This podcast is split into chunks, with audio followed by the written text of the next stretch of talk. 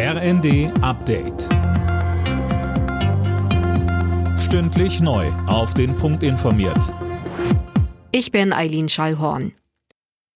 Die CDU und die Grünen in Nordrhein-Westfalen wollen es miteinander probieren. Eine Woche nach der Landtagswahl stimmten die Landesvorstände beider Parteien für die Aufnahme von Sondierungsgesprächen.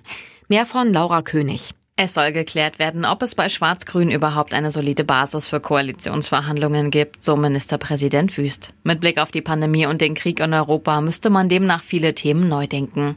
Wüst CDU hatte sich bei der Landtagswahl klar durchgesetzt. Die Grünen landeten mit einem Rekordergebnis auf Platz drei hinter der SPD.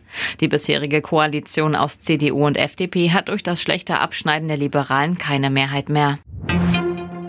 Bundeskanzler Olaf Scholz ist zu seiner ersten Afrikareise seit Amtsantritt aufgebrochen. Am Mittag ist er vom Präsidenten des Senegal empfangen worden. Außerdem geht es für Scholz nach Niger und Südafrika.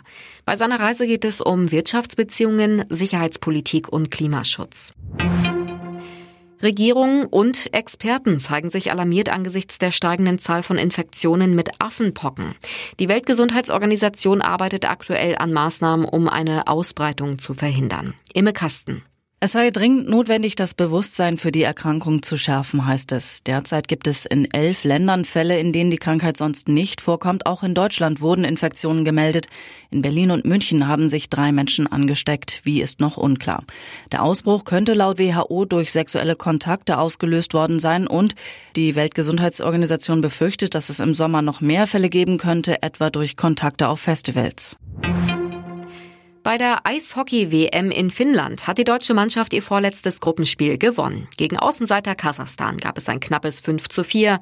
Am Dienstag geht es zum Abschluss gegen die Schweiz. Das Ticket fürs Viertelfinale hat die DEB-Auswahl bereits sicher. Alle Nachrichten auf rnd.de